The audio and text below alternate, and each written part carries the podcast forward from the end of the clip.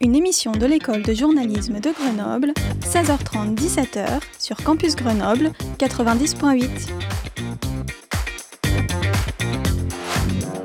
Maxime Pérez.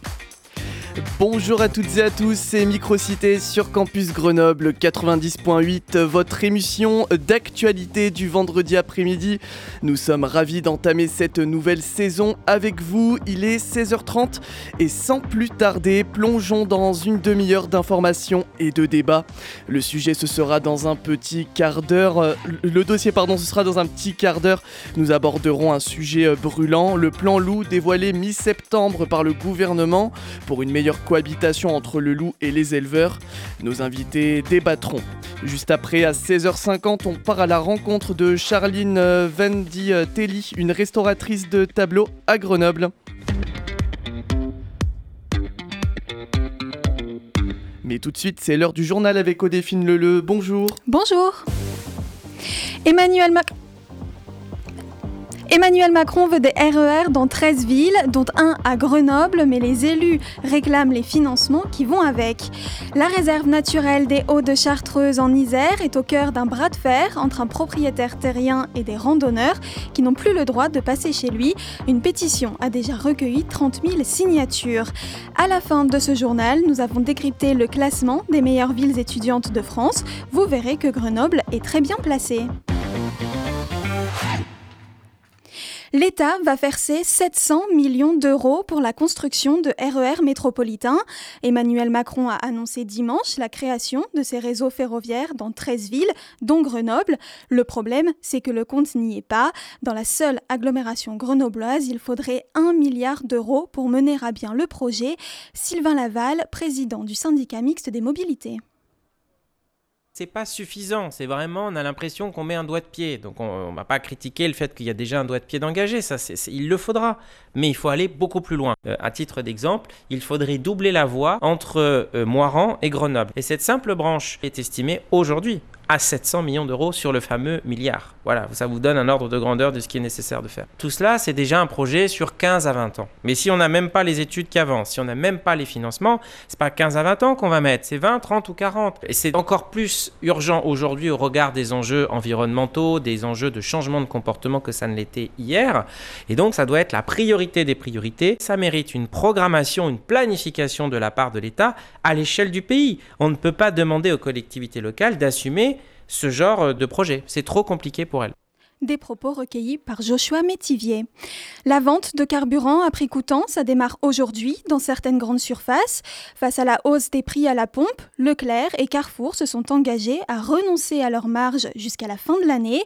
Les autres enseignes privilégient des opérations ponctuelles les week-ends. Un vote sans grand suspense à l'Assemblée nationale ce soir. Elisabeth Borne fera face à une 18e motion de censure.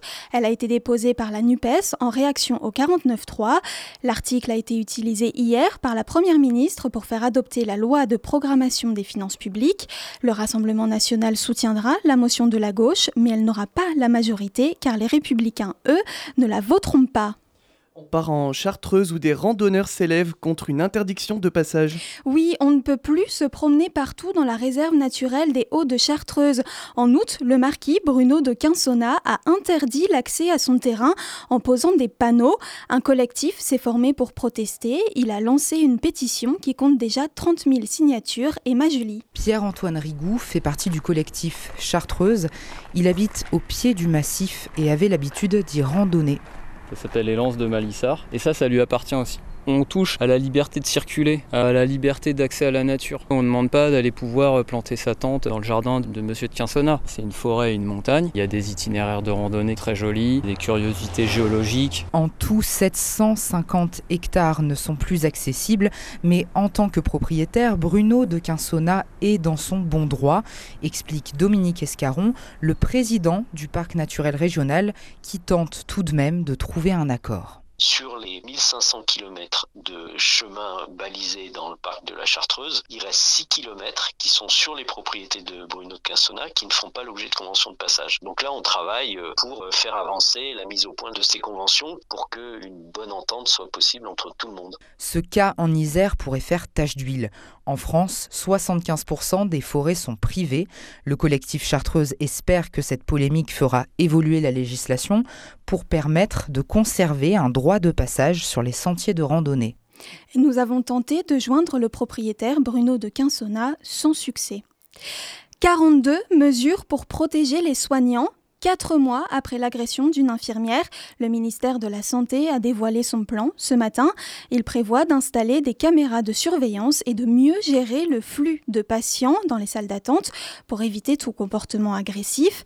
Un délit d'outrage envers le personnel médical sera débattu dans les prochaines semaines au Parlement.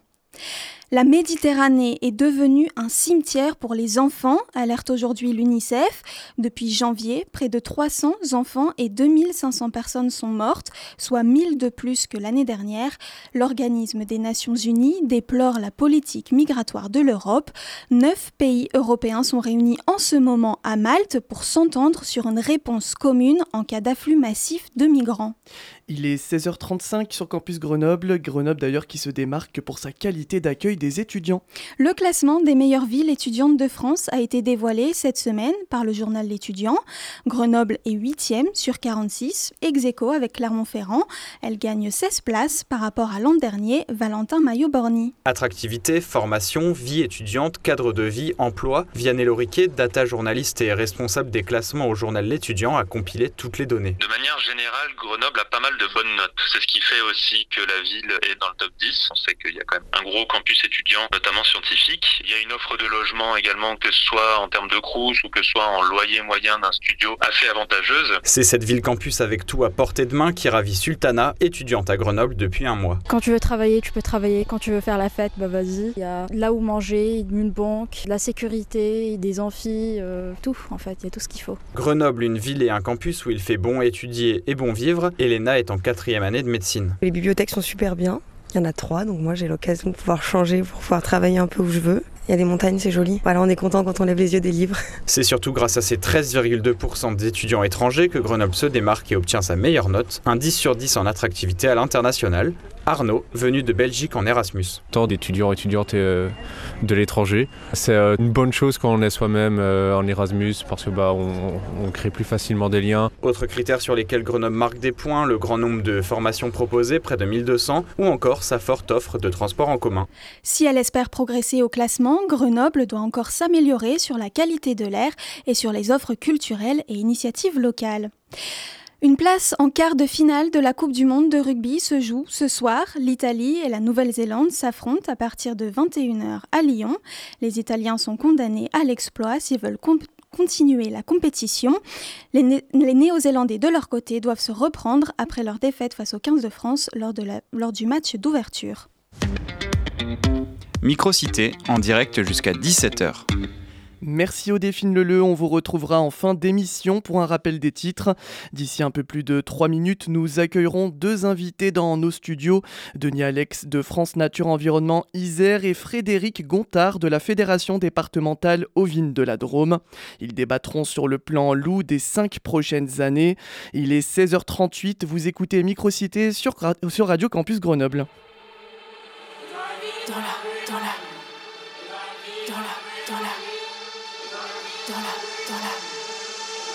dans la, dans la, dans la, dans la, dans la, dans la vie, dans la dans la vie, et dans la vie, dans la dans la vie, et dans la vie, dans la dans la vie, dans la vie, dans la dans la vie. Ça sent le scandale, fatal, répété.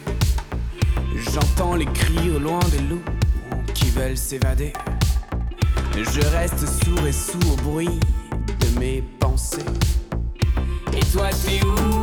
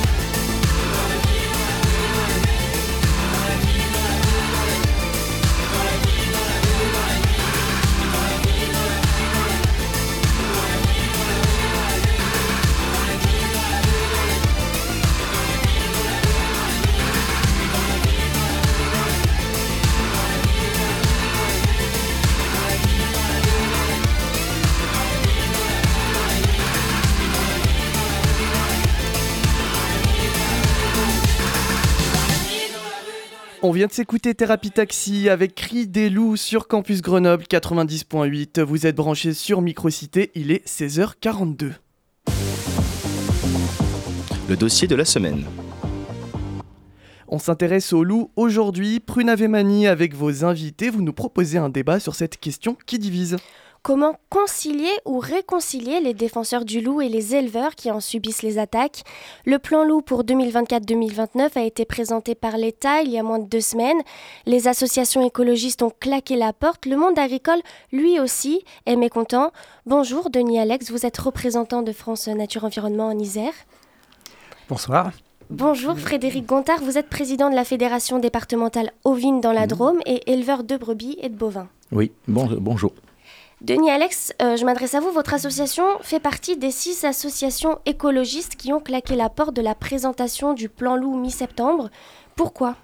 Alors, bon, il y a plusieurs euh, raisons. hein. donc, mais en fait, pour, pour résumer, on peut dire que ce qui coince, c'est un peu c'est le, le fait de s'obnubiler, si vous voulez, euh, sur le nombre de loups à, di- à diminuer. Et nous, nous pensons que le principal challenge, c'est de faire en sorte de savoir comment on vit avec le loup, quels sont ces, euh, les dégâts qu'ils font, donc qui sont indéniables sur l'élevage, mais quels sont aussi ses points positifs. Et ça, euh, pour nous, le compte n'y est pas du tout. Donc euh, voilà, c'est une raison. Aucune des propositions faites par notre niveau national n'a été prise en compte, donc ce qui explique notre mécontentement et notre retrait. D'accord, vous dites que le compte n'y est pas. euh, pourtant, il me semble que euh, le seuil euh, du nombre de loups fixé pour 2023 était 500 loups attendus. On en est à plus de 1100, donc ça veut dire que le loup n'est plus vraiment une espèce menacée. Est-ce que c'est vraiment un problème du coup d'abattre encore quelques loups? D'accord. Alors, bon, moi, je, remets en cause en fait le fait de dire 1000 loups, ça veut dire que l'espèce n'est pas menacée, c'est quand même aller vite en besogne. Alors, pour ce qui concerne le nombre de loups, euh, si vous voulez, effectivement, je sais qu'il y a une grosse controverse par rapport à ça. Euh, c'est très difficile à évaluer. hein, dans les, c'est- on est dans le biologique, hein, est- ça, on est tout à fait d'accord. Mais moi, ce que je trouve dommage, euh, c'est que le, bon, il y a l'OFB qui fait un, nous, nous pensons un boulot très acceptable, qui a fait une évaluation provisoire, bon, qui se situait, bon, de mémoire, ça devait être autour de 900 au, mois- de juin, juillet. Et après, ils ont revu et ils ont bien annoncé que c'était un chiffre provisoire. Et après, ils l'ont révisé, comme c'était inévitable. Ils ont dit que c'était prévisoire. Et bon, ils ont, ils ont estimé qu'il y en avait quand même plus de 1000. Donc, ce qu'on trouve dommage, c'est le fait de remettre en cause la méthode de l'OFB qui, à mon avis, c'est plutôt une preuve d'honnêteté de dire on avance un chiffre provisoire et après on donne le chiffre définitif. Et par rapport aux 1000 loups, bon, 1000 loups pour un territoire, bon, pour le pays qui est quand même le plus vaste de, de l'Union européenne, euh, bon, euh, tout peut se discuter, quoi. Mais nous, on trouve quand même qu'il est encore à la, à la frontière de la, qu'on peut dire, de, l'existence, si vous voulez. D'accord. Euh, en tout cas, pour le moment, euh, les loups sont bien présents. Frédéric Gontard, euh, vous en êtes du coup directement victime. Vous êtes éleveur, euh, euh, président pardon, de la fédération ovine dans la Drôme. Et vous, vous n'êtes pas non plus content de ce plan loup? Ben oui, nous on n'est pas naturologue, nous ce qu'on veut c'est travailler tranquillement et aujourd'hui eh ben, on peut pas quoi, du moins aujourd'hui. Depuis 20 ans que le loup est revenu euh, dans nos régions, eh bien, on vit avec le loup. hein, euh, de toute manière, on ne peut pas dire le contraire. On vit, on le subit, et on n'a pas de solution. La seule solution, c'est nous qui le prenons euh, de plein fouet, avec des attaques, avec les problèmes des chiens de protection que l'État nous propose, avec euh, voilà, des, des- des- problématiques en plus, du travail en plus, et on est les seuls à subir ça. Quoi. Mais du coup, concrètement, vous attendiez quoi de ce plan loup? Parce que là, euh, il y, a, quand même des mesures qui ont été prises. Euh, le nombre de tirs de défense, par exemple, a, augmenté. Euh, Il y a une indemnisation plus rapide des pertes. Donc, qu'est-ce que vous attendiez de plus? Ouais, mais comme vous dites, il y a des indemnisations plus rapides. Lesquelles? Quel- De quel montant? Voilà, c'est du concret. Nous, on attendait, aujourd'hui, le plan loup nous dise, voilà, aujourd'hui, on va faire comme ça, comme ça, comme ça.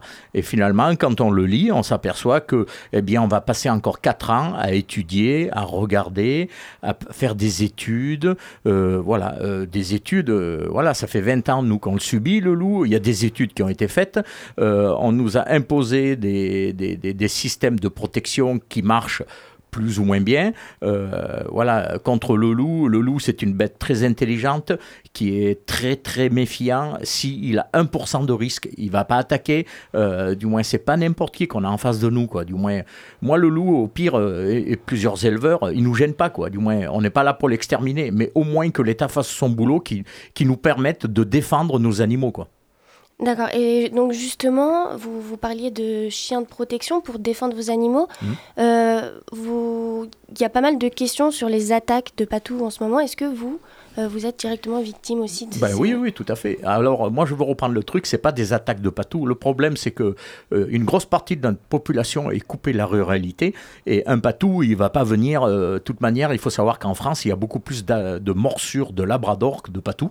Mais dès qu'il y a un patou qui mord, bien sûr, euh, voilà, ça passe à la une des journaux.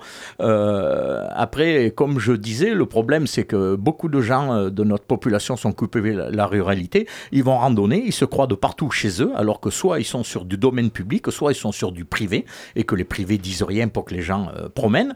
Et euh, donc, il y a des chiens de protection que l'État nous impose. Un chien ne va pas vous attaquer comme ça. C'est impossible. Il vous aura prévenu. Ou alors, vous êtes rentré sur son périmètre, il s'en est pas aperçu, et il va se retrouver agressé. Et c'est ça le problème. Le chien de protection, il vous voit arriver, il va aboyer, il va vous prévenir.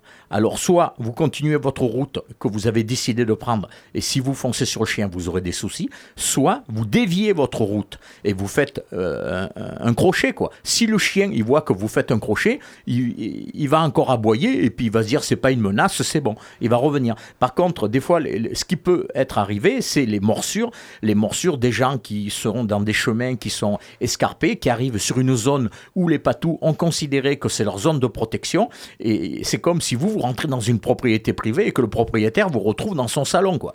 Et là, le chien, c'est sûr qu'il aura une réaction euh, compliquée, quoi. Et c'est sûrement ça qui se passe. Moi, je suis pas, j'ai cinq chiens de protection et euh, j'ai des soucis avec mes voisins les plus proches, pas des touristes. Moi, je suis en zone de plaine et mon chien a bouffé le bichon maltais de ma voisine. Voilà. Vous croyez que c'est rigolo en tant qu'éleveur, quoi, de, de subir euh, des choses comme ça, quoi. Du moins, euh, moi, je m'en passerais bien de, de problèmes comme ça, quoi. Alors, je suis bien content parce que mes chiens de protection font le boulot pour protéger mes troupeaux, mais il y a des problématiques et il faut les gérer, quoi. Et donc, justement, vous, à France Nature Environnement, c'est aussi une des solutions que vous proposez, hein, de, de développer en quelque sorte euh, les patous, euh, donner un peu ces chiens de protection à tous les bergers. Est-ce que Mmh. vous entendez, vous êtes conscient que ça pose problème? Oui, enfin, tout, d'abord, on est conscient que donc de l'impact de, de, cet animal qui est un prédateur. hein. Donc, quelque part, je dirais, même des questions d'un point de vue général, j'étends ça à la population. Il faut savoir si on veut un écosystème. on est pour la biodiversité. Donc, le loup, il a habité la France depuis Charlemagne, même avant. hein. Il fait partie de notre littérature. hein. Euh, donc, il a été absent pendant une cinquantaine d'années. Il est revenu naturellement. Donc, il est, c'est vrai, il faut savoir, je pense, nous, en termes de philosophie, mais enfin, c'est pas pour faire des grandes euh, considérations, mais quand même, il faut savoir comment nous, euh, l'ensemble de la population, on vit avec le loup. Et il est clair qu'effectivement, c'est un prédateur, donc il a un impact sur l'élevage. Donc ça c'est clair. hein. Même si il a tendance à quand même il, aime bien les animaux sauvages aussi. hein. donc là, pour ce coup-là, il peut avoir un effet positif hein, sur les herbivores euh, on- les ongulés sauvages qui, s'ils se multiplient, posent des problèmes à la flore. hein, ça, c'est ça, il faut le dire, on l'oublie trop souvent. Mais par contre, il, y a des dégâts sur les, sur les, sur les, les élevages. Donc nous, on est tout à fait d'accord avec le principe du fait que l'État, donc qui représente la collectivité, doit aider ceux qui sont le plus impactés, donc les éleveurs. Donc il y a différentes mesures de protection. Il y a des protections physiques, enfin, monsieur le connaît mieux, certainement mieux que moi, protection animale. Il y aurait aussi, aussi quand même peut-être faire qu'il y ait plus de monde en montagne, parce qu'il y a ça, c'est un phénomène qui, est, évolué, qui a évolué. Quoi. Donc on est passé quand même de moins en moins, euh, c'est l'évolution économique, c'est la faute à personne, c'est donc de moins en moins de présence humaine euh, dans, euh, dans, les, dans, les, dans les alpages. Donc effectivement, nous, on serait prêt à, soutenir le principe de- d'aider les éleveurs à mettre ces, cet ensemble, ces ensembles de précautions. Alors pour répondre précisément à votre question sur les patous, donc nous, on est tout à fait d'a- d'accord pour dire que effectivement, puisque c'est une acceptabilité de la société entière, l'impact du loup doit être aussi euh, l'effet indirect, c'est les patous. Donc quelque part, nous, randonneurs, non, non éleveurs, on doit, tenir compte de ça.